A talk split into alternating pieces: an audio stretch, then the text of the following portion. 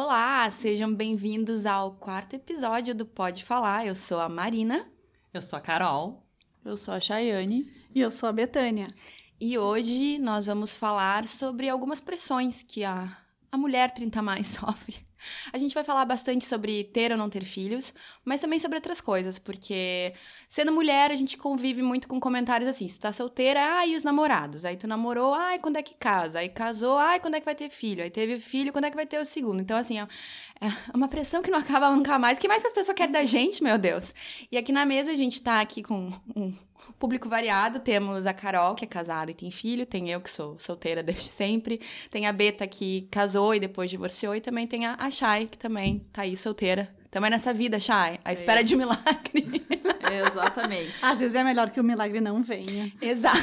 Aliás, essa é outra questão também, né? A gente também pode falar sobre isso hoje, que, né, ser solteira não é igual ser triste, ser sozinha. Claro que não, gente. Nem, pelo contrário, a Beta tem uma frase que eu amei, que ela disse assim, quando eu, eu me divorciei, eu me divorciei não foi para ficar triste, foi para ficar mais feliz. E confirma, galera. Carreira solo é muito melhor. É, então se alguém algum dia, se por acaso separou e as pessoas estão te olhando com peninha, dizendo, ai, Fala isso, gente, eu separei não para ser triste, para ser mais feliz. E é isso. Então vamos lá, vamos começar aqui então, Carol. Carol, tu é a única pessoa da mesa com filhos. Eu queria, quero saber, tu sempre sonhou em ser mãe?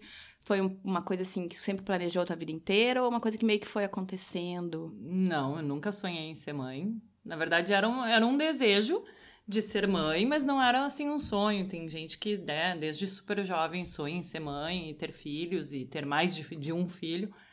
Para mim não. É, então assim, se se acontecesse de não conseguir engravidar e ter filhos, para mim OK, entendeu? O que a vida me trouxer tá ótimo.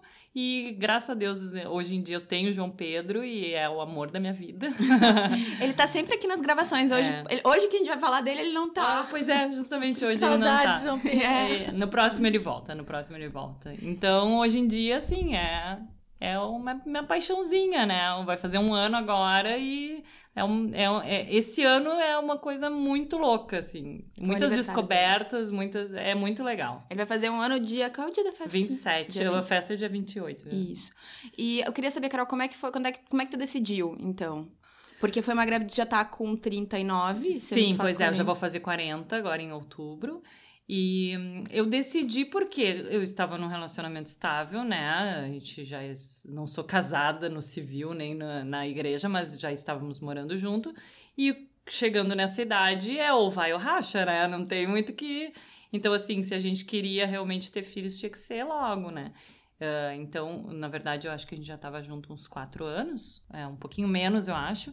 E daí eu falei, olha, agora a gente tem que pensar esse ano, tem que ver. Até porque com a minha idade podia demorar para engravidar. Graças a Deus eu não, não demorei. Foi, foi super né? rápido. Muito rápido. Foi a primeira tentativa, eu já engravidei.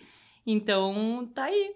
João Pedro. E vocês, gurias? Beta, tu foi casada, por exemplo, não quis ter filho? Eu sempre quis ter filho, na verdade, na minha juventude dos 20 anos. Eu sempre pensei muito em ter filho, até já contei aquela história da minha ex-sogra querida. Que eu... Maravilhosa! Maravilhosa! Beijos, sogra! E, mas depois, quando terminou esse primeiro namoro, que foi super longo e, e super sério, que eu achava que eu ia casar com ele, eu comecei a repensar várias coisas na minha vida. E, inclusive o fato de ter ou não filhos, né? Porque já estava chegando nos 30 anos. E eu comecei a me dar conta que na, o, o ter filhos não era algo que eu queria, era mais algo que estava em mim porque eu achava que eu tinha que cumprir um schedule, uhum. entendeu? Assim como um papel. Foi, exato. Assim como foi a, a minha questão profissional, que hum. foi bem penosa no início. É, demorei para conseguir. E eu achava, bom, agora eu consegui, agora tá na hora de ter filhos. Bom, mas agora eu recém tô solteira eu tive que repensar. Sim. Terapia ajuda, tu enxerga coisas que, que tu consegue começar a dividir aquilo que é tu realmente que quer ou é aquilo que esperam de ti. Esperam de ti e tu acha que tu quer, mas tu Sim. realmente não quer. Ou tem, a, ou, ou tem a questão também muito forte, principalmente eu que sou de uma família de origem alemã, é que é a questão da culpa arraigada, né? Como é que é isso? muito presente. Tu te sente culpada por tu não seguir determinados padrões ou comportamentos, ou tu te sente culpada, inclusive, pelos teus sucessos, pelas coisas que tu atinge, entendeu? Então, e mais ou menos com os 32, 33 anos, que eu comecei a ver o auge da solteirice, que eu tava numa fase muito feliz, eu pensei, "É, acho que filho não tá cabendo aqui agora. E logo em seguida eu reencontrei o André. O André foi um amor meu dos 20 anos, que Fiquei 11 anos sem encontrar e reencontrei ele, foi muito legal e a gente namorou e casou.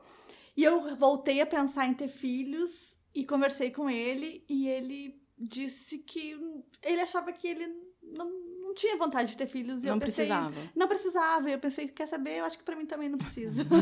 Tamo felizes assim. É, isso aí.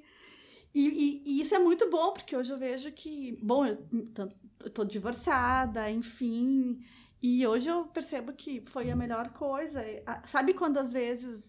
é, eu não gosto muito de dizer deixar a vida levar, eu não acredito nisso. Mas no meu caso, a vida se encaminhou para isso. E eu tô muito tranquila em relação a não ter filhos. Podem me julgar. Eu, te, eu tive um cachorrinho Romeu! o Romeu, é. E, e o Romeu, assim, foi um amor na minha vida e foi uma, uma- E a perda dele também foi um divisor de águas pra mim. Porque eu percebi o tamanho do amor que eu tinha e, gente, por um cachorro, sabe? E ele era um amor. Incrível. Gente, ele era um doce. Ele era um doce. E quando eu perdi ele, que foi em questão de duas semanas, ele ficou doente, ele morreu. Eu fiquei impressionada com a dor que eu senti. Eu nunca imaginei que eu fosse sentir uma dor daquele tamanho. É muito maior do que quando eu perdi os meus avós. Eu só tenho um avô vivo.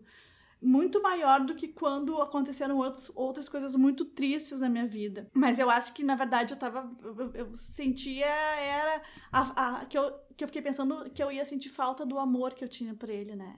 Uhum. Coisa que não precisa, porque eu continuo tendo. E daí apareceu na minha vida a Roma. Ah, a cachorro... Vou botar fotos no Instagram depois, pra vocês verem a É, Roma. Mas eu acho que eu tenho, eu tenho fotos lindas do Romeu também. Quem Ai, sabe a gente então, bota, bota uma. também, é. bota. E a Roma chegou na minha vida no momento que eu tava. Que foi uma semana depois do Romeu morrer e eu estava deprimida e nenhuma das minhas amigas sabe. Eu contei depois, a gente falou recentemente sobre isso, porque eu tinha vergonha de dizer que eu estava passando por um momento tão doloroso e tão difícil. Eu estava separada do André aquela vez, a gente ficou um mês separado antes de se casar. Não bem antes de se casar, um ano antes de se casar, mas enfim. É, e eu tava com vergonha de dizer pra qualquer pessoa que eu tava sofrendo tanto. E daí foi Páscoa, aí meus pais vieram, a gente foi pra praia e a minha mãe viu o estado que eu tava. E na terça-feira, depois da Páscoa, apareceu um cachorrinho na minha casa.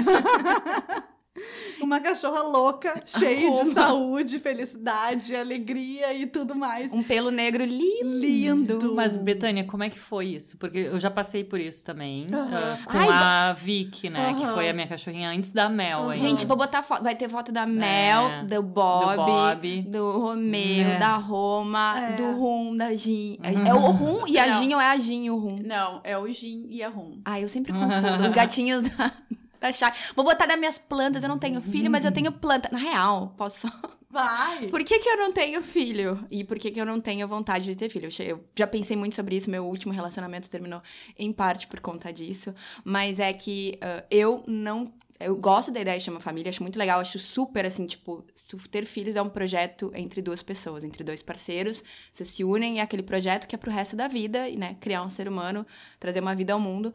Mas se eu fosse fazer isso sozinha, essa é uma idade que eu tenho agora que eu teria que pensar se eu realmente quisesse ter filhos meus, assim, ah, nascidos de dentro de mim. Tô com 36, eu não teria. Não é uma coisa que. Não é uma coisa pelo qual eu gostaria de passar sozinha. E só assim fazer Olha, uma... eu, eu não indico É passar sozinha. Se mais- ser mas- mas- se companheiro já é difícil, imagina É, só- é. sem ter alguém. Eu, aliás, admiro muito. e ter É, na minha, minha, família. mãe, minha mãe, minha mãe, né? Eu vejo minha mãe que me criou sozinha. Mas quando tu fala isso, Marina, eu acho que todas deveriam se perguntar. Porque relacionamentos acabam. Acabam. E homens nem sempre fazem a sua parte. Aliás, era isso que eu ia falar. Eu sou mãe de É. plantas. Aqui entre parênteses, aqui entre aspas, plantas. Eu tenho Tinho, abacatinho, e Baby Groot número 2, porque o número 1 um morreu, infelizmente, era uma suculenta que morreu. Mas o É o Tinho... Romeu e a Roma Mas também. é, é só pra dar um exemplo da coisa que eu não gostaria que acontecesse na minha vida. Aconteceu com a planta, porque meu ex-namorado veio pra, pra, pra, pra casa, passou um tempo aqui em casa, pegou, ele fez um, um, um guac- uma guacamole um dia, e aí ele pegou a semente do, do abacate, botou num copo com água, só pra ver o que acontece.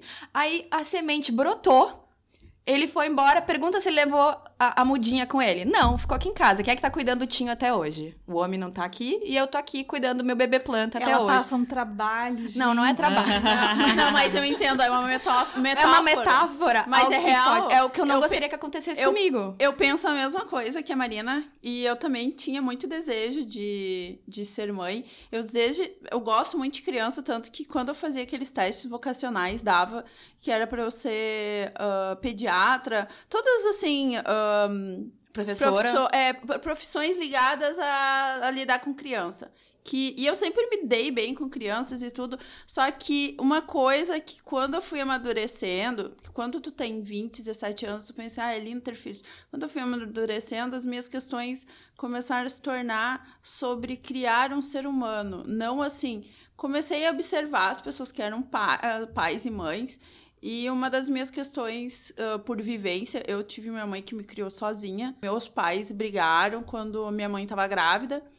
E a minha mãe decidiu que ela queria, preferia me criar ah, sem, não, não sem o meu pai participar, mas sem estar vivendo com meu pai, né? Separados. Sem estar no dia a dia. É, né? sem dia a dia. Só que meu pai simplesmente, depois disso, teve mais quatro filhos. E ele simplesmente, basicamente, eu via ele uma vez no ano, quando muito, assim. Então, foi totalmente ausente. Minha mãe não teve nenhum apoio dele pra nada. Então, eu sempre penso assim. Mas tu te ressente disso. Não, hoje pra mim é é uma coisa bem resolvida, é, é- é bem resolvida sim, por, porque talvez porque eu não tive o que os meus irmãos tiveram também, que meus irmãos chegaram a conviver com ele, então tem uma mágoa, eu acho que é mais fácil porque eu nunca convivi, então é diferente. Só que eu penso sempre, olha a experiência da minha mãe e penso assim, eu como como pessoa hoje não consigo me imaginar levando isso da mesma forma que ela, entendeu? Porque acho que ela, ela não teve opção. Mas ela levou numa boa, porque ela nunca veio falar do meu pai, ela nunca reclamou, ela nunca ficou se lamentando da vida, ou falando assim, a minha mãe não falava do meu pai na minha infância. Tudo que tu viu, tu, tu observou, não foi uma coisa É, que ela tudo reclamou. o que eu ouvi foi da mãe do meu pai. A mãe do meu pai que chegava e falava que eu tinha que saber a realidade, como é que meu pai era. Porque a minha avó, a mãe dele, se ressentia dele. Mas era a pessoa que, que falava mal dele pra mim, digamos assim. Mas eu sempre pensei, nossa, quando eu comecei a ficar mais velha, porque antes eu falava assim, nossa, cara, tem um filho com 25 anos. Quando começou a chegar perto dos 25 anos, eu comecei a ver que aquilo não era assim. Porque eu achava, eu também tinha uma visão gloriosa que com 25 anos eu seria uma pessoa extremamente preparada para a maternidade. E Mas não a gente nunca isso. tá. Não, eu também. Nunca estamos preparados. Olha, por mais que a gente leia, que tu te informe, tu tenha sobrinhos, ah, amigas com filhos, que tu, tu nunca tá preparado. Eu também Não adianta, não adianta, É, não e- existe isso. Mas eu também acho que tu não tá preparada, mas tem mais uma coisa, quando tu tem que. É- Essa pergunta da Marina, eu acho que a maioria das mulheres não se faz. Tu teria sozinha. se assim. teria sozinha. E isso acontece muito Eu dos acho que- casamentos acabar com um ano e a pessoa tá lá com a filha pequena. Eu tenho amigas. Mas eu acho que não é nem essa questão. Eu acabou. acho que tem mulher que tem filhos sem se fazer a pergunta: tu quer ter mesmo Se tu filhos? realmente quer. É, porque se tu quer, tu teria sozinha. Assim, é um- eu É, acho assim. exato, mas por isso que eu digo, e de ter acompanhado pessoas que terminaram, eu, te tenho, eu tive amigas que se separaram com os filhos pequenos, dois, menos de dois anos, e é, eu pensei assim, ó, isso é algo que, se vocês observarem no nosso meio, é cada vez mais constante, os relacionamentos não duram muito, e muitos acabam com os filhos pequenos, e eu pensei assim, ó, se você, o filho é para sempre, Uhum. você Mas o que eu acho pior nisso, que acontece muito, é as pessoas culparem as crianças. Sim. Entendeu? Ai, teve filho, filho acaba com o casamento. Gente, não é o filho que acaba com o É casamento. o, é o filho que não, Não. segura o casamento. É essa que é a diferença. Não, não tem nada a ver o filho. Na verdade, é porque tu tá num momento que tu precisa de mais parceria. Do teu parceiro. E? E daí geralmente não acontece, ou quando não acontece, acaba o casamento, entendeu? Então tu precisa disso. Então, geralmente nós mulheres que acabamos arcando com a maioria, a maioria das, das Tarefas, das tarefas, não só domésticas, como tudo. A gente tem uma carga mental muito grande. Se tu não consegue dividir isso, porque além dessas tarefas, tu vai ter mais uma criança para que tá, né, o tempo inteiro te solicitando. O João Pedro agora tá numa fase assim, ó, que eu não posso entrar na porta quando eu venho do trabalho. Eu não consigo largar minha bolsa, ele já tá grudado nas minhas pernas, entendeu? Então, assim, como é que tu vai dar conta disso tudo se a pessoa que tá contigo não divide essas tarefas? É- E isso vai passagem, é, minando o mínimo, casamento, É, obriga entendeu? é obrigação. Tem... E isso vai acabando com o casamento. Então não é a criança, não é o problema não é a Sim. criança, é a falta da parceria, da divisão de tarefas, entendeu? É isso É que tu passa a olhar o teu parceiro com outros olhos, né? Também. Não é mais aquele olhar de um casal que, que tá lá, que namora a hora que quiser, que ah, se não precisar fazer, se não quiser fazer as coisas que precisa hoje, pode deixar para amanhã e vai estar tudo bem. Quando tu tem um filho, eu imagino, porque não tem. Mas tu não tem opção na maioria das vezes. É aquela hora. Então, assim, ó, Exatamente. e não é porque um tá cansado, o outro vai fazer, porque possivelmente na próxima vez aquele quem tá cansado vai estar cansado de novo e quem vai fazer vai ser a mesma pessoa. Então assim, é, a- tu acaba a ver a pessoa com outros olhos e isso que termina com E o eu acho que a gente tá num momento também um pouco de mudança de mentalidade geral, porque, por exemplo, na época dos nossos pais, eu vejo assim, nossa, a minha mãe, eu- parabéns pra ela, sabe? Porque ela trabalhava, criava meu irmão, meu pai trabalhava o dia inteiro, chegava em casa no final do dia pra jantar e assim, eu que ele tinha de trabalho comigo com meu irmão era levar a gente no colégio ou alguma coisa do tipo, mas assim, quem é que tava preocupada se tem comida na geladeira, se as crianças comeram, se a, a tarefa de casa tava Manda feita. pro banho. Se vai tomar É. banho, se escovou o Os dente, de se não sei o quê. é.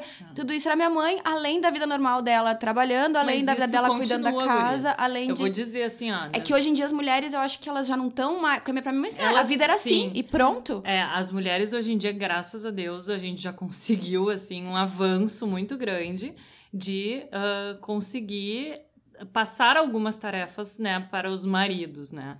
O que eles não fazem mais do que obrigação, né? É o mínimo, né, gente? Que não Mas- é ajuda, né? Não, Não é é ajuda, ajuda. exatamente. É tão, ele é pai como eu sou mãe, então, né? Sim. Só que eu acredito que mesmo assim, uma boa parte ainda é nossa, entendeu? Então tem coisas que não adianta. É um monte de coisa que acaba ficando mais Dá de mamar. gente. Não dá de mamar, claro, ele mama no peito ainda, É que os então não tem como passar pro pai, né? Mas São co- com a mãe, são É. muito mais fortes. Eu, eu sei que eu tenho até hoje vínculo mais forte com a minha mãe.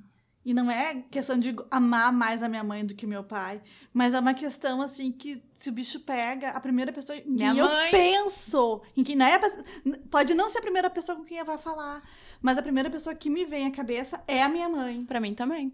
Então eu acho que a gente tem esse vínculo com a mãe que é, é, é, é muito é imbatível, eu é o imagino. porto seguro. É, não, adianta. A mãe é o porto seguro. Mas não significa que o pai tenha uma autorização para deixar que a mãe dê conta de tudo ou da maior parte, Sim. entendeu? Não, claro que não. Aliás, ao contrário, eu acho que ele tem que trabalhar mais ainda essa relação e, e essas tarefas e as coisas com os filhos, justamente para tentar criar um vínculo semelhante e Exato. que o filho tenha também uma lembrança assim como a gente tem com as nossas Sim. mães, né? Ter uma conexão. Eu É, acho que é. isso é o mais difícil, porque pra mulher parece uma coisa natural, tu já tem uma conexão, é uma coisa, de, né, vem já do ventre e tudo. Mas sabe que nem, nem, pra, nem, pra, nem, pra, pra, nem, Não, nem pra não, todas. nem não, obviamente. Mas no geral, estamos só no generalizando. geral, nós estamos, é, estamos generalizando, a maioria. Mas é que aquele que não veio do ventre daquela mãe, ele veio de outra e de uma maneira ele tá conhecendo a mãe, independente Sim. se fosse daquele Aconte ventre ou não. é, acontece porque é, acaba sendo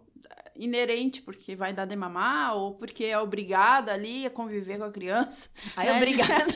Ué, tipo, tu vai ter. ah, toda mãe sabe que se vai ter um filho nos primeiros dois anos, a criança, principalmente, demanda muito da mãe. E ela não tem muita escolha, assim. Ah, a não ser que ela dê produção. é quase isso, mas é uma coisa que toda mãe passa. E eu acho que é, é bem. É uma, é uma dedicação constante, É. né? Exato. E eu Constante. acho que se o homem não se uh, propõe, se ele não pensa isso, talvez, uh, talvez alguns homens ainda não tenham, não tenham isso tão claro, mas eu acho que com o tempo, eu espero que isso aconteça, que se ele não se esforça, se ele também não vai lá e ó, Uh, eu quero fazer isso, eu quero participar. Porque se ele não pode dar de mamar, então ele é. que lave a roupa, uh, cuide da louça, comece a fazer as compras do supermercado, pegue outras tarefas, porque, tipo assim, é, é tanta coisa no dia a dia para tu lidar com casa, o teu relacionamento, mais o teu filho né? Então, assim, tudo bem, não, não pode dar de mamar, então faz, vai lá e faz outra coisa para aliviar. tu da... pode, por exemplo, pode dar banho, tu pode trocar fralda, tu pode levantar de noite. Por exemplo, que nem a Carol falou dia, ah, uh, o JP tinha demorado para dormir. Cara, ele não, ele provavelmente mamou e depois ficou um tempo lá, meio agitado. Por exemplo, pai, é um momento que o pai pode pegar para si, né? Sim. Vou lá dar uma embalada, vou dar uma caminhada pela casa, vou pensar o que eu vou fazer com essa criança, mas, tipo, o cara, né, ter essa noção, eu acho que tá falta, falta também um pouco da, dessa conscientização que o homem também, ele não tem que ser esperado ser mandado, porque às vezes eu noto ah, que os caras. É um problema. Os caras, é, a, a mulher passa a ser a nova mãe, né? Dele. Também. Eles têm iniciativa para um monte de coisa, é, né? Exato. Em casa, cadê a iniciativa exato. dos machos? claro, tem uns caras super legais que fazem essa né? parte, mas. Aliás, Carol, tu tá criando um homem, crie ele pra ele saber lidar com as coisas Pode da casa, deixar. ajudar essa parceira. Ser... Esse é meu maior, minha, minha maior missão de vida agora, é criar um baita gurizinho aí. Gurias... E a gente tá aí ligada na Carol, no JP. Né? ele, é um amor, gente, vocês têm que ver. Ele não vai ser um, ele vai ser um amor, ele vai ser muito fofo. Só, só de olhar a cara dele, tu vai ver que ele vai ser um guri bom. E outra coisa também, gurias, assim, por exemplo, essa questão de querer ou não querer ter filhos, vocês já se encontraram em situações chatas, porque às vezes tem muito parente chato. Não, eu tenho. Ou também de estar tá casada, não tá casada, porque assim, eu, a, a, minha mãe tem uma prima, não é nem prima dela, ela é casada com alguém que é primo de sei lá qual, qual o grau dela toda vez que aquela desgraçada me encontrava, a primeira coisa que ela fazia, ela me olhava e ela dizia: Marina, continua sozinha? Marina, vi que fostes viajar, fostes sozinha? A minha vontade era de voar no pescoço dela, primeiro porque ela era uma chata, ela já era uma chata antes. Aí ela começou a me perguntar isso depois que eu fiquei solteira, porque eu namorei durante muito tempo, aí fiquei solteira, e aí desde então, toda vez que ela me enxergava, ela me perguntava isso, a minha vontade era assim: cara, o que que importa? Se eu tô namorando. Porque tem, tinham várias outras coisas acontecendo muito legais na minha que vida. Que vai mudar na tua vida. Eu tava viajando. Se eu tô sozinho ou não, tava, entendeu? Eu tava. É, foi bem na época que tava também lançando a minha linha de produtos, sabe? Tipo, nossa, olha quanta coisa Mas legal. é que a pessoa foca naquilo a que primeira... ela acha que é chato. Uhum. E na verdade nem é. é. Gente, a primeira coisa, oi, continua sozinha. A minha vontade era de, tipo assim. E bom, como a, a vida ela é cíclica, é karma, existe e tal, não vou nem dizer o que aconteceu com ela hoje em dia, mas você tem assim, hahaha. Tomou. Um dia de cada não. vez, minha querida. Então, eu queria saber se vocês já passaram por situações ah, eu vou assim contar como uma vocês coisa engraçada. Como vocês eu vou contar reagem. uma coisa engraçada pra vocês. Quando eu tava com 35 anos, eu ah, acho. A gente ia falar do velório. Não, não, não, mas no, vel... no velório da minha avó só perguntaram de, de eu ter ganhado peso. Não foi. Ninguém questionou de namorados. Mas a história do. Quando eu tava com uns 35 anos, eu trabalhava com a cunhada da Marina, que é a Joana. Joana vai lembrar dessa história. beijo, beijo, Joana. Joana vai lembrar muito dessa história. Aí tinha uma pessoa que uh, aparecia para tomar café ou chimarrão lá onde a gente trabalhava.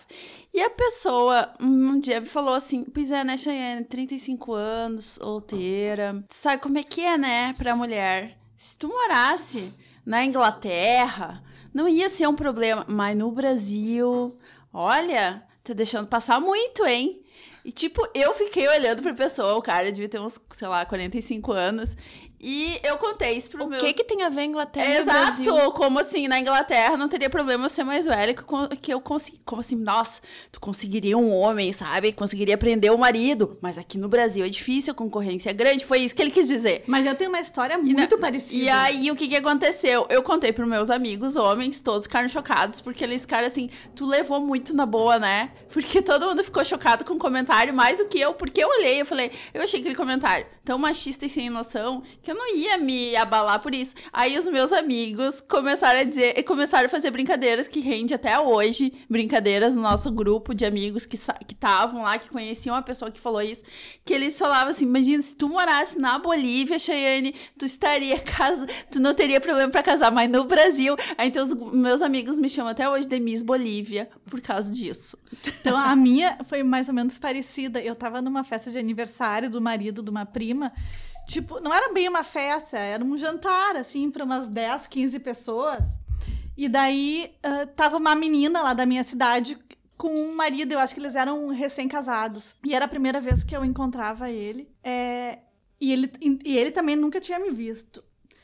E só que um, um cara assim, que eu não, não consigo nem dizer para vocês o, o, que eu senti por ele naquele momento.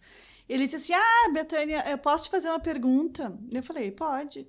Quantos anos tu tens? Eu falei, ah, eu tenho 30. E foi bem na época que eu tava recém-solteira do meu primeiro relacionamento, que foi longo. Ele disse, ah, eu vou te dar um conselho que eu dou para todas as amigas da fulana, mulher dele. Elas não gostam, mas eu sei que é um conselho bom. E daí eu parei pra ouvir, né? E ele disse Daí simplesmente... Pensou, agora vai vir, agora né? vem, A pérola. Agora vem.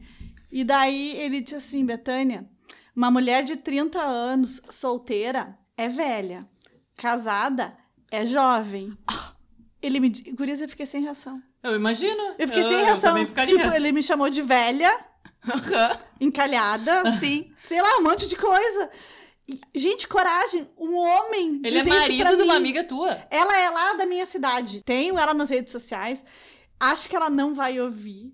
Porque Eu espero que ela ouça Eu pra vou- saber, né? ela sabe. o marido disso. que ela tem. Ela sa- Gurias, ela sabe. Ela sabe porque ela sabe que ele falou isso pra todas E as amigas engraçado. dela. Eu acho que não, Carol. Eu acho que não, porque ela deu uma outra declaração também esses dias que eu fiquei sabendo. Espero que ela não ouça. que ela falou assim: difícil não é cuidar dos filhos. Difícil é ter marido. Ah, Ah, então, t- né? A situação, mas... rindo de nervosa, se ela estiver escutando. Eu vou me abster de qualquer comentário. Eu talvez possa considerar que ela tem toda a razão. Gurias, e outra coisa também, assim, passando por essas situações, desses questionamentos da sociedade de pessoas sem noção. Eu, por exemplo, comecei a rever muito como é que eu ah, conversava, às vezes, com outras mulheres, com as minhas amigas. Então, ao invés de. Porque às vezes tu não tem assunto e tu vem, ai, e, o namorado, sabe? Ou ai, cadê o nenê? Uma, aliás, É Carol, bem uma se algum falta de dia eu fiz mesmo, isso né? contigo, Ou tu me tá desculpa. Não, nunca Aquela fez. coisa assim, tipo, tu encontra tua amiga sozinha, tua amiga que tem filho, e a primeira coisa que pergunta é cadê o nenê? Como, tipo assim, ah, ela deixou ele na sarjeta, largou ele sozinho em casa vendo TV. Óbvio que não, né?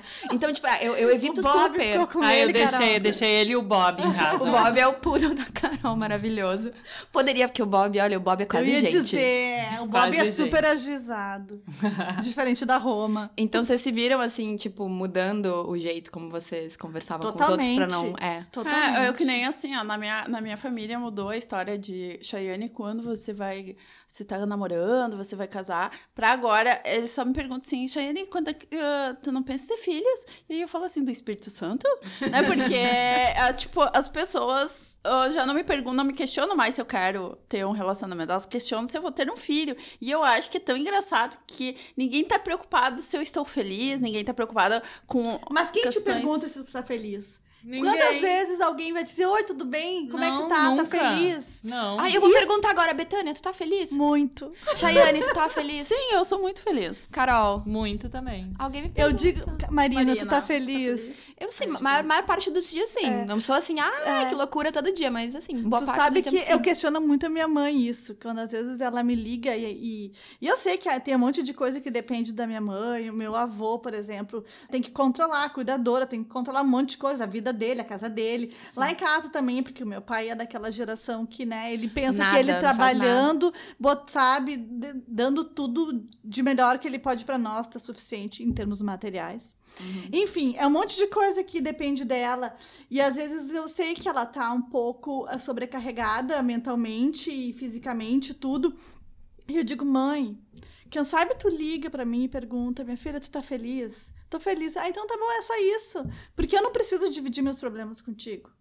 Né? Eu acho que ela, ela sente muito essa, essa pressão ou essa obrigação de ter que fazer parte dos meus problemas e me ajudar com eles. E eu não quero isso. E isso é uma coisa que eu pensei muito, que eu acho que eu não tenho condições psíquicas de ter um filho.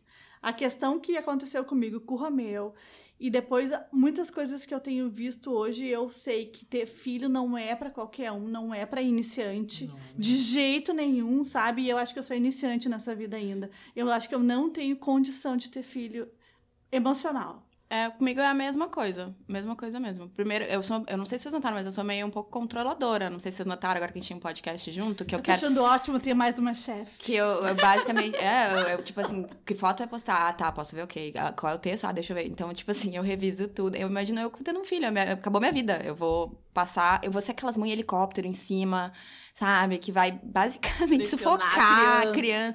E, e, sabe? E ao mesmo tempo eu também gosto muito da minha vida do jeito que ela é. Tem muito aquele questionamento: o que que tu. Ai, mas quando tu ficar velho? Eu, graças a Deus, meu irmão tem, tem filho, tem a minha filhada, Catarina, beija, tu que vai cuidar da titia. Quer dizer, cuidar. A titia, eu, eu espero, né, pra minha velhice, meu plano de velhice é ter dinheiro. E assim, querida, tu vai, tu vai só, só ver se a titia tá limpinha, tá sendo bem tratada na casa dos velhinhos ou na casa dela. E, né, e o resto, o que é meu Mas é a teu. gente já tudo combinou, Marina, nós vamos morar Ah. todas no mesmo prédio. A gente vai fazer o condomínio das, das velhas trilegal. É. E aí a gente vai jogar carta, vai jogar dominó o dia inteiro. Tomando vinho. Tomando inteiro. vinho. Ah, Grisa, eu vou ficar. Só eu vou, birita. eu vou ser uma velhinha alcoólatra. Porque Vai eu não vou ter mais obrigação Nós de nada. vamos, Olha que delícia. Vai, vai ser mara. Então, Sabe que o meu- meus pais, eh, um tempo atrás, eles falavam isso, que eles iam. Tinham essa ideia, assim, falavam, brincando, de juntar os irmãos todos, cunhados, né? E morarem num, tipo, num condomínio, assim, num, ou tudo no mesmo lar, né? Aham. Só que ao mesmo tempo, daí a minha mãe assim, ah, mas ao mesmo tempo eu acho que seria meio triste. Porque tu vai vendo os outros da- adoecendo, envelhecendo e, né, tá chegando É. a hora de todo mundo. É. E ao mesmo tempo que é legal, tem o lado triste também, né? Mas a vida é assim, né, Carol? É, exatamente, tu A não tem como fugir. É foge, todo mundo. É pra todo mundo. É o que eu sempre falo pros meus pacientes, pacientes que lutam contra o envelhecimento. Eu atendo muito idoso, né? A maioria dos meus pacientes são idosos. Eu falo, gente, é pra todo mundo. Ai, eu, ai, porque agora, hoje em dia, eu não, eu não consigo mais fazer o que eu fazia ano passado. Gente, eu também não consigo. Há dois anos atrás eu jogava vôlei.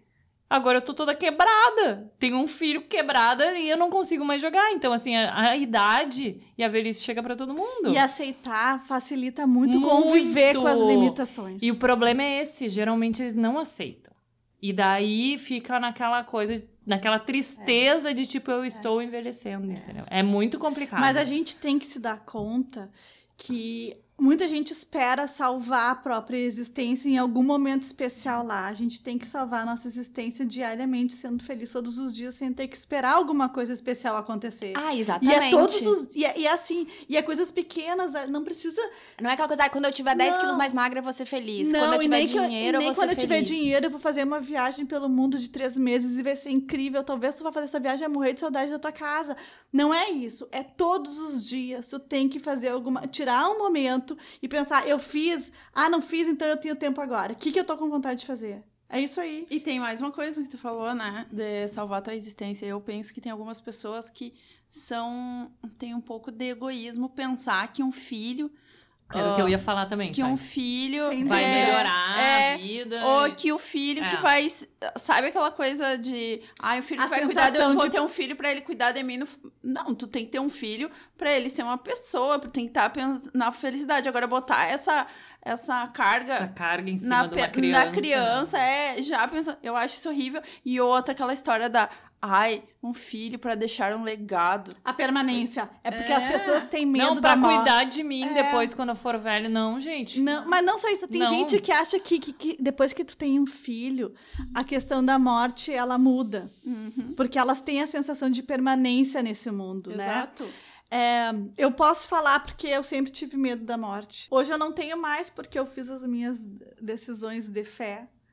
Que eu não vou entrar nesse mérito Sim. porque não cabe aqui, entendeu? A gente pode depois fazer um sobre espiritualidade. Sobre espiritualidade, cada um tem a sua, mas enfim, isso aí eu acho que muda muito a vida da pessoa. E, e a própria questão de ter filhos ou não tá in- é, intimamente ligada com isso. Com a questão da existência, da permanência, do, do valor que tu dá à tua vida, ou de achar que a tua vida vai valer a pena só se tu plantou coisas como.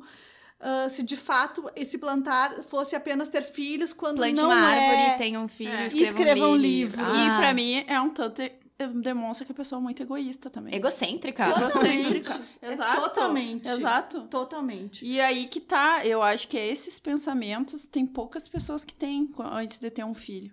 De realmente de racionalizar aquele desejo. Com certeza. Eu- Aconteceu uma coisa pra mim que foi marcante, pode parecer bobagem pra vocês, mas enquanto eu tava casada, num dos aniversários do André, minha mãe ligou pra ele pra dar os parabéns. Hum. E eu vi que ele saiu da sala pra falar com ela. E Hum. daqui a pouco ele voltou. E ele falou assim: Ai, Betânia, eu preciso te, te dizer uma coisa. A tua mãe pediu muito pra ter um neto. Muito pra ter um neto. Ela dizendo que ela, ela disse que ela e o teu pai querem muito ter um neto. E eu falei, eu lamento.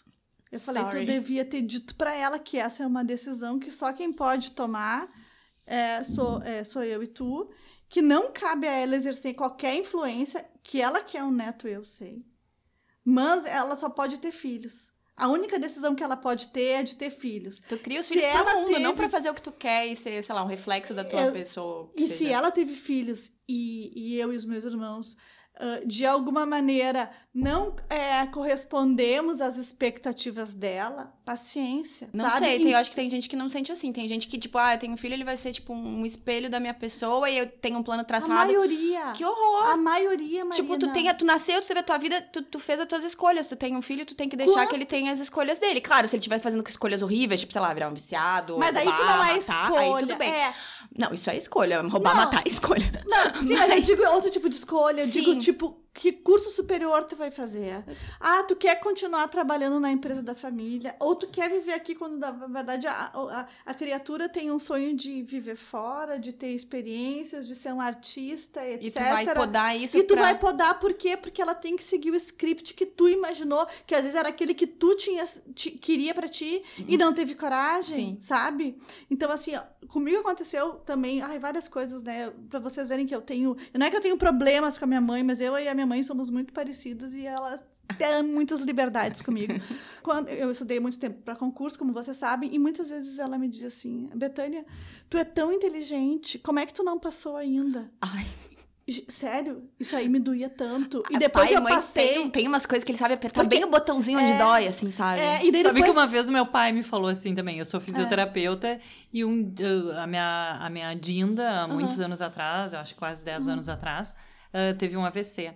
E daí eu lembro que os médicos falando, uh, eu estava sempre junto ali, algumas informações eu pegava e repassava para eles. E eu explicava algumas coisas pro meu pai do que estava acontecendo. E um dia ele falou assim: Ah, mas tu sabe muita coisa, né? Tu podia ser médica, né? Eu, oi! Olha só, eu sou fisioterapeuta. Não é Tu porque eu sou fisioterapeuta que eu sou menos do que um médico, Que entendeu? Eu fiz uma escolha. Nem todo fisioterapeuta queria ser médico, aliás, acho que a Exatamente, Mas, exatamente. mas a mesma coisa, a minha mãe tem empresa e eu trabalho na Justiça do Trabalho, acho que já falei. E, e teve uma vez que ela teve uma questão lá com o funcionário, problema de drogas do funcionário, e eu expliquei para ela como é que ela tinha que encaminhar a situação, que ela não poderia mandar ele embora, que ao contrário, né? Que como ele era uma pessoa que tinha uma doença, que ele que tinha que manter o vínculo mesmo enquanto ele estivesse em tratamento, enfim, expliquei tudo como ela deveria fazer, porque a empresa não pode desamparar o cara e etc. E ela me olhou assim. Tu tem certeza que tu não quer ainda fazer concurso de juiz? E eu tô há quase 10 anos na justiça. Porque tu tem todas as condições. Falei, Não, é mãe, minha escolha. ô mãe, hello, eu tô feliz, entendeu? Tô feliz com o meu trabalho, tô feliz com a vida que eu tô levando, tô feliz com os amigos que eu tenho, tô feliz com as escolhas que eu tenho feito. Eu sou. Não é que eu sou orgulhosa de mim, mas eu sou feliz com a pessoa com quem eu me tornei. E por que que agora nesse. E tô até te ajudando. Por que que agora tu tem que vir me botar isso? Sim. Não, nesse sentido, eu tenho que agradecer muito, assim, minha mãe foi ótima, porque eu resolvi fazer publicidade e propaganda. Não é exatamente o que ela tinha sonhado pra mim. Ela disse, olha, não, por que, tu não faz direito, administração? Mas, assim, ao mesmo tempo, ela apoiou. E quando eu comecei a me interessar, assim, por exemplo, por web design, pra quem não sabe, eu fui web designer por 357 mil anos da minha vida, antes de eu ser blogueira.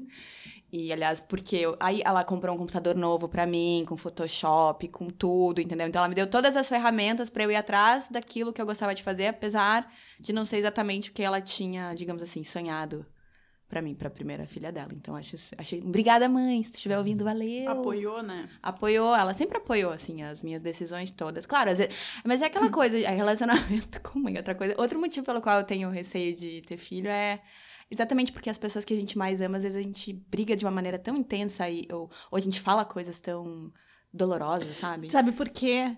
E é e isso faz parte da minha dica depois. Hum. Porque pra gente amar, a gente se torna vulnerável. A gente Sim. se abre ao máximo e a Demais. gente se mostra como a gente é. E a gente mostrando nossas vulnerabilidades, aí vai estar aquilo que tu te permite e que tu permite que qualquer pessoa te diga, né? Sim. Mas ali que vai ter um crescimento. Sim. Eu acho que a minha relação com a minha mãe, hoje, ela tá muito melhor do que ela já era. Mas eu sei que é porque eu enfrentei. Porque eu- se eu não tivesse enfrentado, a Jean, eu estaria sendo dominada por ela até hoje, com 40 anos quase. Fazendo tudo o que ela quer. Tudo que ela quer, exatamente. Eu acho que uma, uma das coisas que, agora sendo mãe, Hum. né, eu entendo um pouco, é, é que as mães têm uma preocupação muito grande Totalmente, com Carol. o futuro dos filhos, entendeu? Genuína, legítima, eu reconheço Tanto com a isso. é. felicidade, como com o futuro financeiro, Tudo. como tudo, com Tudo. a segurança né, Tudo. dos filhos. E isso é uma coisa muito forte. Então, assim, às vezes não é. Às vezes não, nunca é por mal. É, é ela pode estar te, te questionando, é. se excedendo, mas é porque ela quer o teu bem. É. Claro entendeu? que sim, claro então, às sim. vezes, isso realmente, para nós, como filhos, tem outra, a gente tem outra visão. Mas agora eu, como mãe, já, eu já É. entendo. Mas Entendeu? só que, por mais que seja pelo bem, a relação que tu tem começa a ficar muito ruim, sabe? Às vezes tudo tem, eu segura. acho que tudo tem limite. É que às vezes, tipo assim, mas- o comentário assim, ó, ela me olhou, engordou? Cara, eu tenho espelho em casa. Tu não precisa fazer essa pergunta. Ou então, tua sobrancelha tá torta, por que, que tu não fez a unha? O teu cabelo hoje tá, tá sujo ou ele é tão brilhante que ele parece que tá sujo? Mas É- ao mesmo tempo, e quanto a isso, Marina, sabe o que eu penso? Teve Mas um é tipo dia. assim, eu, eu tenho espelho em casa. Se eu sair de casa, sim, é porque eu quis sair de casa, sim. Teve não um dia que questione. eu falei pra, com, a, com a. Uma das minhas melhores amigas é minha comadre, né? Eu sou Dinda da filha dela e ela é Dinda do João Pedro. E um dia a gente tava falando algumas coisas assim, e o, e o marido dela e o, e o meu marido estavam juntos. E daí eles meio que se olharam assim, e o- e o Gustavo falou assim: tá, mas olha o que tu tá falando pra ela. Eu assim. Se eu não puder falar pra ela que é a minha melhor amiga, isso. E ela assim, eu também acho, Carol, isso aí. Se a gente não puder falar para uma pra outra, né, a verdade ou né, não era não era nada pra machucar, entendeu? Era realmente assim, coisas que às vezes tu não falaria pra outra pessoa, tu guardaria pra ti, mas é tua melhor amiga. Mas é quase lógico. tua irmã. Mas tu sabe? começou um assunto, tu, tu deu abertura. Exatamente. Quando eu me separei, eu tava separada já fazia alguns dias. Vocês, a Marina e a Chayane, foram as primeiras a ficar sabendo da minha separação. A gente foi fazer uma janta fabulosa, comemos um carbonara maravilhoso e conversamos sobre a situação. Foi. É, eu, eu falei. Não vou dizer que foi ótimo porque tu tava te separando, mas assim, a noite em si Ah, foi mas, muito é, agradável. Mas assim foi legal, porque é, eu, foi na terça-feira que eu me separei, e na quinta-feira a gente já tava marcada. Eu pensei, E eu ela não queria me contar, gente. Ela não Porque queria me tava- contar porque, eu tu tava, grávida. É. E daí, é, eu, no táxi, eu disse, Chay, me separei. É, bem assim como, ai, hoje eu troquei de roupa. É, eu troco de roupa todo dia. Mas enfim. Então, daí eu cheguei no domingo, eu fui na casa da minha irmã almoçar, comer um churrasco. E tava lá meu pai, minha mãe e meu irmão. E eu, e eu de propósito, é, fiz de tudo pra chegar depois de todo mundo e encontrar todo Pra mundo contar pra, Pra todo mundo. contar pra todo mundo de uma vez só. E foi o que aconteceu. Eu cheguei lá, já tava meu pai, minha mãe, meu irmão, minha irmã e meu cunhado. E eu disse: olha só, gente, só tenho uma coisa a dizer pra vocês. Só que eu vou falar isso e eu não quero nenhum comentário sobre isso. Eu me separei, não tem volta, está decidido, eu tô tranquila em relação a isso e estou tranquila também em relação ao fato de estar separada, né? Não só da decisão, mas tipo, tranquila, eu queria dizer, eu queria dizer assim pra eles, olha, não tô chorando, não tô triste, não Estou tô, bem. estou bem, estou bem. É, toda mudança não é fácil, né? Claro. Mas eu achei que eu tava encarando Na, maneira na medida do possível, tu tava super Eu bem. maravilhosa. Essa que é a verdade, entendeu? Porque, de novo, tu te separou não pra ficar triste, sim Exato. pra ficar mais Mas feliz. se eu vou dizer assim, não, gente, eu me separei, tô maravilhosa, eles vão achar, "Ah, ela tá forçando a barra, ela não tá legal. Então, assim, né, eu tentei manter o padrão Sim. aquele. Não, tá legal.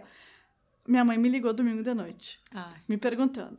E eu falei, não, mãe, tá tudo bem, eu não quero falar sobre isso. E daí até que ela largou-me assim, mas eu sou tua mãe, será que eu não posso saber por que tu te separou? Eu disse, Não, mãe, eu faço terapia. Eu faço terapia há anos, eu, tô, eu, eu resolvo isso. Eu falei, não é contigo, contigo eu quero manter uma conversa de outro nível. Ela é minha mãe, ela tem direito de pensar coisas sobre mim, de ter a opinião dela sobre tudo. Mas tem algumas opiniões que ela só pode dar quando eu pedir. E tem algumas coisas da minha vida que eu tenho direito de não querer compartilhar com ela, como intimidades a respeito da minha relação. Sim. Entendeu? Porque ela não ficou satisfeita de eu dizer, olha, a vida de casado não estava mais legal, nem para mim, nem para ele. Daí a gente achou que, ok, talvez vamos ser felizes de cada outra um maneira, seu... cada um do seu lado, cada um do seu jeito, porque o jeito em comum não estava mais deixando nenhum dos dois felizes, entendeu? Então é isso. É, e me incomodou muito, muito. Eu fiquei muito de cara com a minha mãe quando ela disse assim: será que eu não tenho que saber? Eu nunca fui para ela e disse: porra, mãe, tu tá brigando com o pai todo dia, te separa. Ah, é verdade. É. Sabe? É. Ninguém. Eu, eu, teve um momento que ela e meu pai na minha adolescência e era um saco isso que eles brigavam muito. Eu não sei se vocês tiveram essa mesma experiência em algum período da vida, mas eu tive e eu achava um saco. E eu sei que ninguém ia ter a coragem de dizer pra minha mãe assim: olha, Margarete, quem sabe tu te separa. Então, tá... Margarete, o que tá acontecendo no tá teu relacionamento? Eu quero detalhes entendeu? agora. Que tá esse climão, na minha mesa. Que tá esse climão aí entre vocês, vocês têm três filhos, vamos manter aí o, o ambiente da casa legal, porque essas crianças têm que crescer saudáveis. Não, é claro que não, sabe? Talvez alguém tivesse que ter dito. Graças a Deus. Mas tá não era tu bem. no teu papel Mas não de era filha. eu no meu papel de filha. E também não acho que era no papel de mãe. Sim. Né? Entendi. Agora eu, eu, eu tava lembrando, uh, eu nunca tive pressão nenhuma da minha mãe, nem do meu pai, nem dos meus sogros. A gente nunca teve pressão para ter filhos. Sorte. E nem para casar, tá? Então sempre foi assim muito tranquilo. Graças a Deus. Tanto é que ninguém nem sabia que nós iríamos começar a tentar a ter filhos. Foi uma surpresa para todo mundo, assim. Então, assim, eu pergunto vocês. Bom, tu já sabe, já tu falei, já falou é. que a tua mãe, né, falou pro André. Falou pro André. Chay, a tua mãe, a, a, Sim. Alguma vez já teve, Marina também? Sim, Sim. e minha mãe abertamente. Gostaria de ter netos.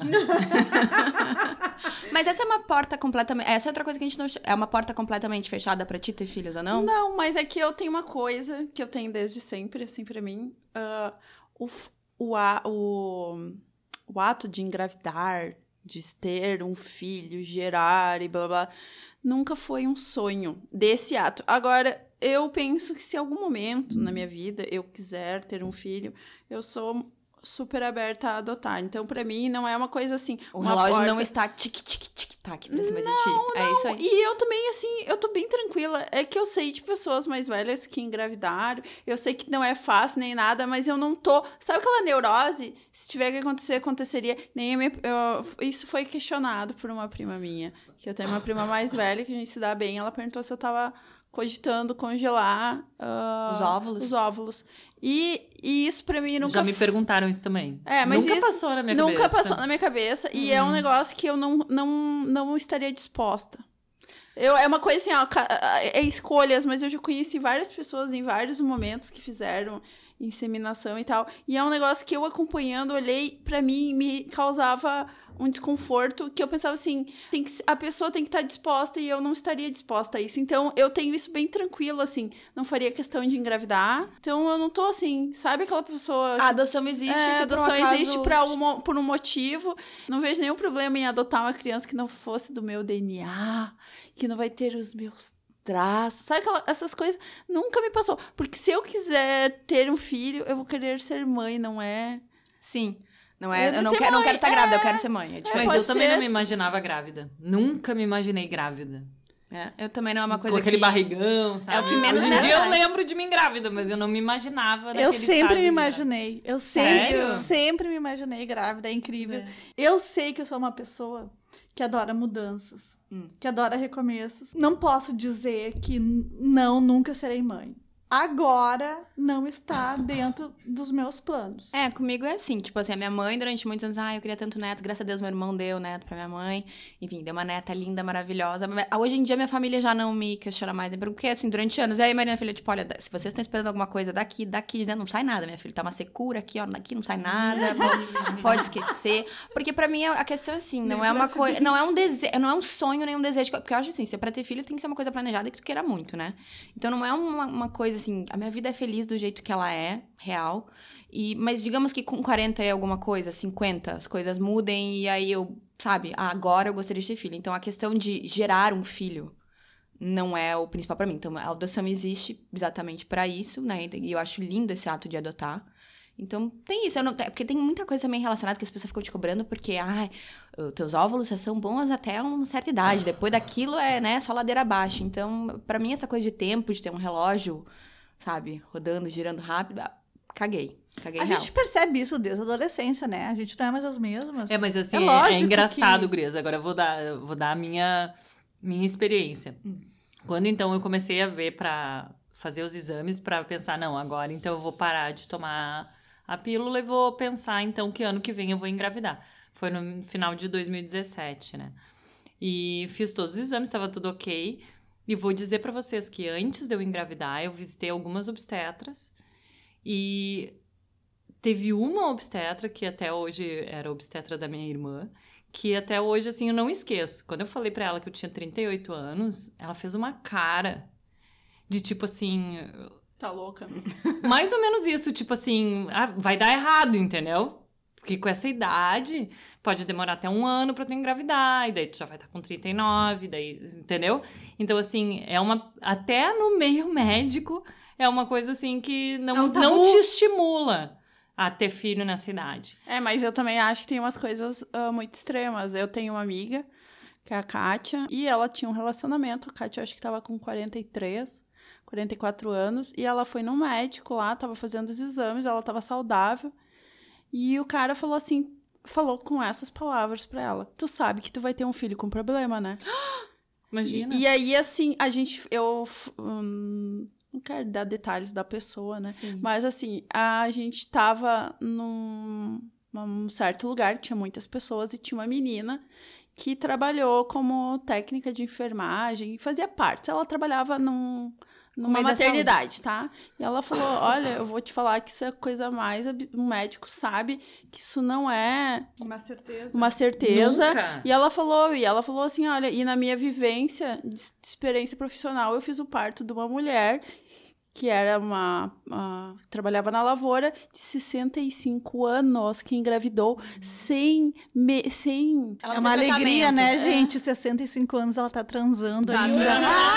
Dá-lhe, amiga da lavoura. E aí ela falou assim, então isso é prova que existe tudo, existem exceções, porque Que não é, é o comum, que tudo é possível. Tudo é E possível. que tu falar isso pra uma mulher é a coisa mais horrível. Horrível. Porque horrível. tu pode falar, ó, existe uma, percenta uma porcentagem. Chances maiores. chances quer dizer maiores, que- pode falar tudo, falar em números. Mas Mas, é chegar e possível. dizer que 100% a pessoa realmente, ela tem mais chances a partir de 35 anos. Estatística, né? Estatisticamente, mas tu não fala dessa maneira pra ninguém, nada, sabe? Então existe também o preconceito muito grande no meio, talvez, ah, de a forma de lidar de não ter tato pra falar com a mulher. Mas assim, eu acho que falando sobre essas pressões, assim, também eu tenho o caso de uma amiga agora, que, que é o contrário. Ela é mais jovem, ela tem 23 anos e tá grávida. E daí o que, que ela ouve? Ah, mas por que tão cedo? Entendeu? Então as pessoas são. Estão sempre in- inconformadas com as muito decisões, chatas. entendeu? Tu nunca tá agradando. Nunca tá agradando Só que tu não precisa agradar. Esse é o ponto. Não Então, precisa. assim, foi uma escolha dela. Deixa ela, se ela tá feliz, assim, tá feliz. Aliás, Queria tem ter uma um seguidora nossa. Ah, Beijo, Luísa. A Luísa era colega do meu irmão. olha. E ela teve um filho muito jovem. Não vou me lembrar o nome dele agora. E depois ela casou, ele já era crescidinho, a gente foi no casamento dela em Brasília, e depois ela teve outro filho, enfim. Uma família linda. Luísa, se tá nos ouvindo, um beijo. Tu é um exemplo também de uma pessoa super guerreira que tá lá, teve os seus filhos super jovem e tá numa boa. Mas é, é isso, é também. É que, ah, não sei, as pessoas questionam muito Porque, assim, a- se a tua vida é um pouco diferente da outra, a pessoa já questiona se tu é feliz ou não, só porque a tua vida é um pouco diferente da vida dela, entendeu? E eu, mas só, só pra gente fechar, porque a gente já tá com quase uma hora de podcast, vamos militar agora. A gente vai militar, porque, assim, nós, como mulheres, a gente tem que escutar esses questionamentos o tempo inteiro do filho, do marido, do não sei o quê. E em compensação, tipo, eu, eu não lembro de namorado meu, o meu irmão ouvir ter esses questionamentos quando é casa. Quando é que vai ter filho? Não. Quando é que é isso? Quando é que é aquilo? Ou então, se, por exemplo, o meu irmão, que tem a Catarina, coisa mais linda, se ele é visto sozinho na rua, as pessoas não. Cadê a Catarina?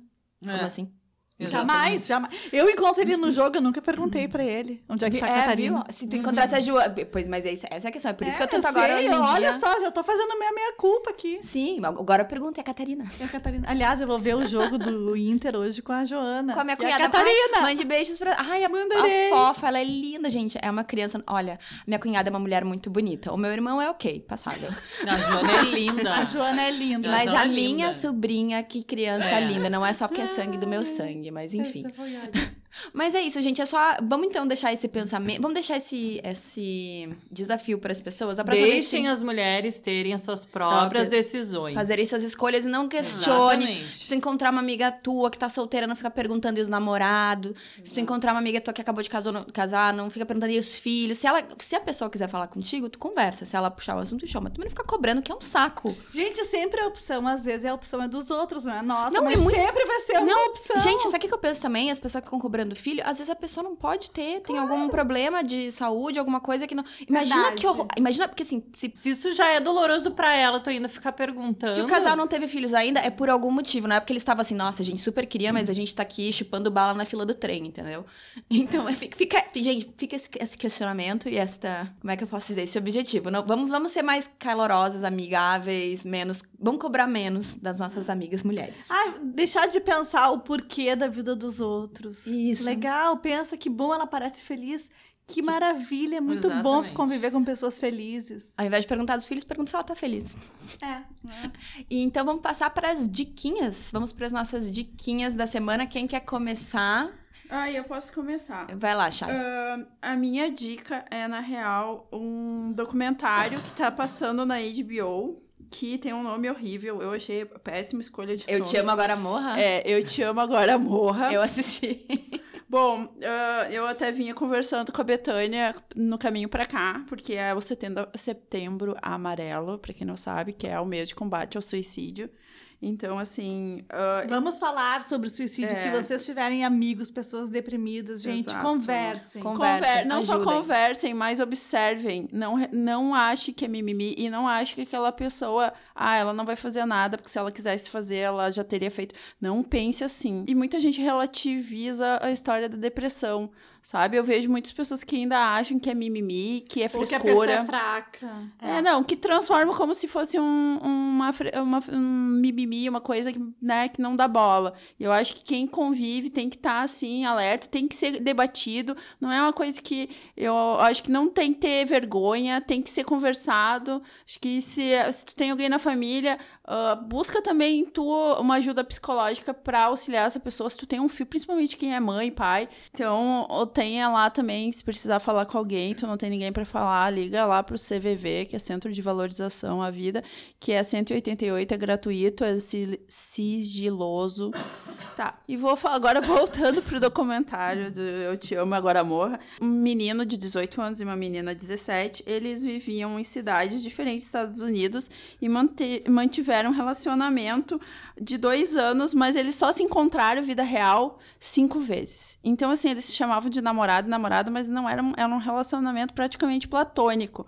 E eles trocavam mensagens. E o menino tinha tendências suicidas e a menina tinha problemas mentais. Ela tomava desde muito jovem remédios controlados, assim. Dos dois lados era, digamos assim, doentio.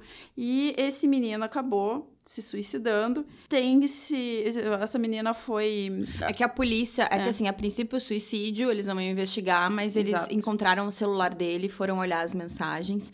E nas, as mensagens deixaram o pessoal meio chocadaço, porque eles estavam discutindo abertamente o suicídio dele, o planejamento do suicídio. Sim, e a menina E ela não tava dando força pra ele se Ela suicidar. tava- E deve aham. ser como aqui no Brasil, que aqui no Brasil o induzimento ao suicídio é crime. Então, tu instigar uma pessoa a se suicidar, auxiliar, tu, tu dá a tua opinião de que sim, talvez ela deve fazer isso, gente, pode Crime. ser considerado crime. É que no, caso do documentário isso não era considerado crime nos Estados Unidos, até porque eles estavam É. em cidades diferentes, eles estavam só trocando mensagens. Quem fez o planejamento todo foi ele, mas ela sabendo disso, porque, gente, claro, a, a- discussão toda, no caso, no tribunal, não era se era ético ou não, porque não é ético, né? Tu saber que uma pessoa tá planejando se matar e tu simplesmente não fazer nada. É que ali a questão também era muito maior. Quando eles começaram, tu- por isso que eu digo que é bom assistir. Tu vê que faltou muito, acho que, olhos dos pais, porque eles desmiuçam a vida dos dois. E tem várias coisas que me, eu fiquei questionando quando eu tava assistindo. Achei meio bad Quem tava- vibe, não? É Quem meio tava bad em vibes. volta, quem tava em volta. Principalmente, eu fiquei muito pensando em quem tava em volta, porque os sinais. Dá a entender que os sinais eram muito claros de ambos, dos problemas fortes, assim. E eu fiquei, nossa senhora, e quem tava em volta, sabe? S- Só assistam. Assistam e discutam com seus filhos, com seus maridos, com quem tiver em volta, sabe? Transformem isso numa coisa produtiva. Isso. Ponto. Enfim, a Próxima. minha dica, conversando com a Chayane enquanto a gente está vindo pra cá, Hum. eu descobri que ela já tinha dado lá no perfil dela, arroba quero uma pele boa, sigam. Ela tem dicas maravilhosas de pele e de outras coisas. tudo.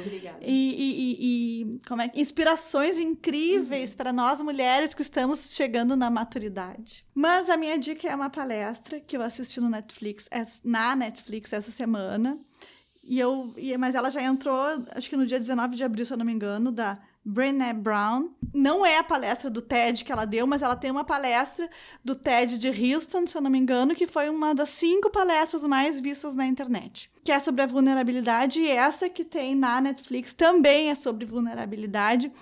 E é legal porque ela, ela, ela consegue nos fazer perceber que vulnerabilidade não tem a ver com fraqueza, então que só consegue ser corajoso quem se bota em situações de vulnerabilidade. Desculpa se vocês já sabem, eu estou aqui reiterando isso porque ela é uma mulher incrível e ela contou é, uma das frases dela que eu achei muito boa que a gente consegue perceber aonde está essa vulnerabilidade, que é importante a gente ter e reconhecer e dar um carinho nela, é que nós cultivamos o amor quando permitimos que, que nosso eu mais vulnerável e poderoso seja totalmente visto e conhecido, ou seja, quem é que conhece a nossa parte mais vulnerável são os nossos pais, a nossa família, depois os nossos amigos e, gente, a pessoa com quem a gente está também precisa. E a gente só consegue ir adiante, só consegue ter voos maiores se a gente conseguir mostrar quem a gente é. Então, enfim, não vamos ter medo, não vamos ter medo de sermos vulneráveis, vamos ter coragem, vamos ser quem a gente é, isso vai nos trazer Mostrar nossas felicidade. vulnera- vulnerabilidades nos faz mais. Nos faz, é um ato de coragem. É um ato de coragem. Ó, aqui tá todos os meus podres, minhas coisas ruins, é tudo aqui, É. tudo. Tô Tá aberta, tudo- abertíssima. É um Porque, ato de coragem gente, se abrir pro Mas outro. todos, so, todos temos podres, todos pensamos coisas que não deveríamos, todos temos coisas que gostaríamos de esconder.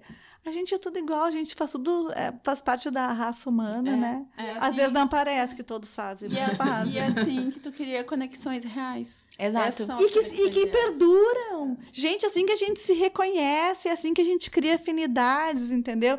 Sem pudores. Sem pudores. Então, só repetindo, é Brené Brown. Brené Brown. É, é, procurem pelo nome dela, eu acho, eu não me lembro. Agora eu não me lembro. Não é René, é Brené. Brené. B-R-E-N-E. e Brown de marrom. Vai estar na descrição do episódio, no Spotify, no Apple Podcast, no post lá no blog desbeauty.com.br. Vai só olhar ali, vai estar tudo bonitinho. Aí, Carol. Bom, a minha, a minha dica é mais leve. é bem mais leve. Na verdade, eu sempre fui muito fã de Grey's Anatomy. Entrou na Netflix nessa semana, Décima a 15 quinta. temporada, que antes eu conseguia assistir tudo ah, bem junto com os Estados Unidos, assistia online e coisa e tal, mas agora desde que eu tenho filho eu não consigo mais fazer essas coisas. Eu esperei chegar na Netflix. Só galinha pintadinha, né, Carol? É, não, é Mundo Bita. Mundo, Mundo Bita, Bita. é mais é gatinho legal. de vocês do Grey's Anatomy? Ai. Mac Dream. Não, Deus não, do- agora é o. Deluca, né? O Deluca é gato. Não.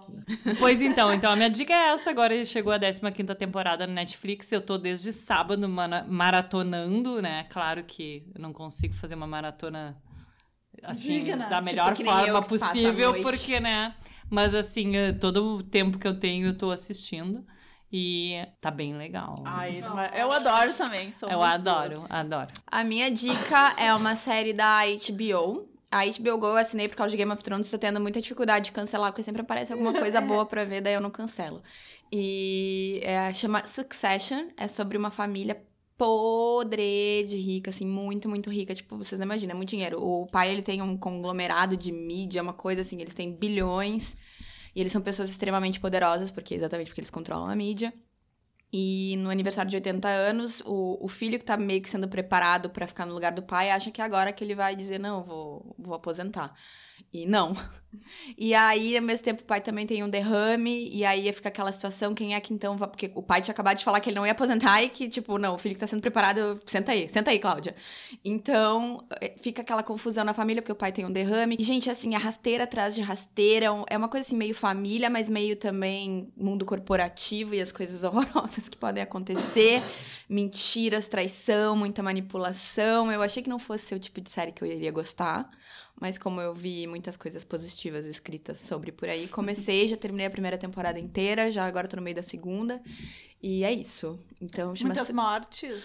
Não, até que não, Maria, não Olha, tem. Olha, não, é mais assim, é manipulação e as pessoas se enganando e, sabe, se esfaqueando pelas costas, é aquela coisa, assim. Mas achei legal, divertido. assim, entre aspas. Porque, né, se fosse a minha vida. Eu não sei como é que eles aguentam uma vida. Porque eu não conseguiria ter uma vida daquele tipo. Sempre, tipo, ter que estar tá pensando 500 passos adiante para caso alguém queira vir te sacanear, tu já tá preparado. É muito louco. Como assim. se fosse um jogo de xadrez, né? Exato. Tu tem que ficar é. pensando as jogadas é. antes. Gente, eu não posso. É muito jogo de xadrez. E é isso, gente. Então, esse foi o nosso podcast da semana, nosso quarto episódio. Fechamos um mês de podcast. Ai, tô muito feliz. Ai, eu quero fazer um parênteses. Eu quero agradecer as meninas Olha. por, por me proporcionarem essa experiência de estar participando oh. do podcast. Uh, eu acho que eu fui uma das primeiras que falou, né, em a gente fazer, e a Marina entrou na barca e também com toda a vontade do mundo. Foi podcast da vida. É. E eu fico muito feliz porque a gente sabe que nessa fase de mãe, assim, esse primeiro ano, principalmente, tem amigas que se afastam. E... Ai, eu choro, Betânia. Betânia tá chorando. E eu, eu também vou me emocionar, Betânia. Mas assim, aí, e vocês foi totalmente contrário. A gente se aproximou mais, né? Então eu, eu quero agradecer do fundo do meu coração. Eu também quero muito agradecer. Muito obrigada, Gurias. Eu também quero agradecer porque é, eu acho muito importante a gente ter amizades da vida toda, mas tão importante quanto é a gente ter amizades na maturidade agora.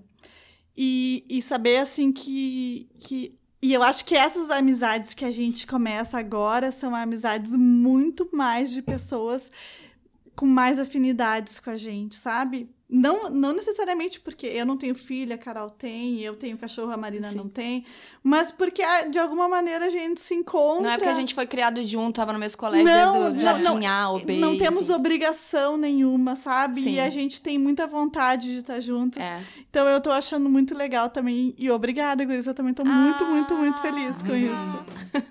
gente, tô assim, todo mundo aqui com lágrimas nos olhos, nos despedimos. Obrigada. Um beijo pra todo mundo que nos escuta. Sério, a gente tá muito animado e muito feliz de estar fazendo esse projeto. Tá sendo muito gostoso. É. Então, Mandem mensagens, é. a gente lê cada Ai, mensagem com todo carinho. Olha, e dicas, porque essa hoje, o tema foi de dica, hoje foi uma, dica, foi uma dica. Então, assim, a gente lê as dicas. É. Real, oficial. Pode mandar, pode mandar que a gente tá lendo. Passa lá no arroba pod.falar no Instagram. Aí, vamos ver se no próximo a gente fala sobre retorno de Sandy Júnior. e o retorno da Xuxa. Gente, precisamos falar sobre isso. Acho que é um bom tópico. Precisamos falar sobre Kevin. então tá, gente, um beijão. Até a próxima. Beijo. Beijo.